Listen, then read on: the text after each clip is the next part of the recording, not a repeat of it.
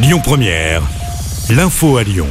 Bonsoir à tous. Dans l'actualité ce mardi, Emmanuel Macron va prendre la parole ce soir à 20h pour faire le point sur la situation sanitaire en France. Parmi les sujets abordés, la troisième dose de vaccin, les gestes barrières, le pass sanitaire, mais aussi la relance économique et les réformes en cours, comme celle des retraites. On y reviendra en détail dans la matinale de demain sur Lyon Première.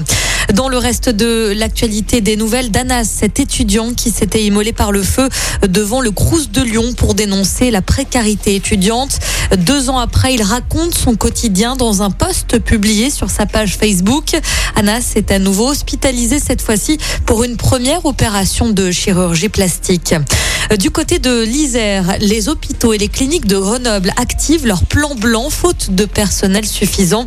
Un dispositif qui permet de mobiliser des effectifs et d'adapter les activités médicales comme les opérations urgentes et non urgentes.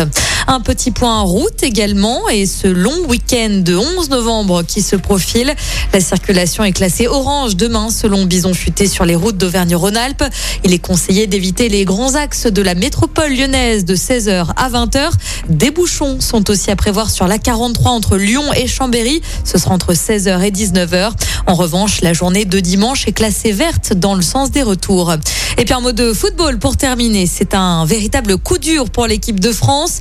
Blessé hier lors d'un entraînement à Clairefontaine, Paul Pogba est forfait.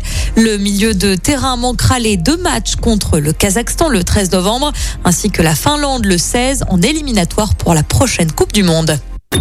Écoutez votre radio Lyon Première en direct sur l'application Lyon Première, lyonpremière.fr et bien sûr à Lyon sur 90.2 FM et en DAB+.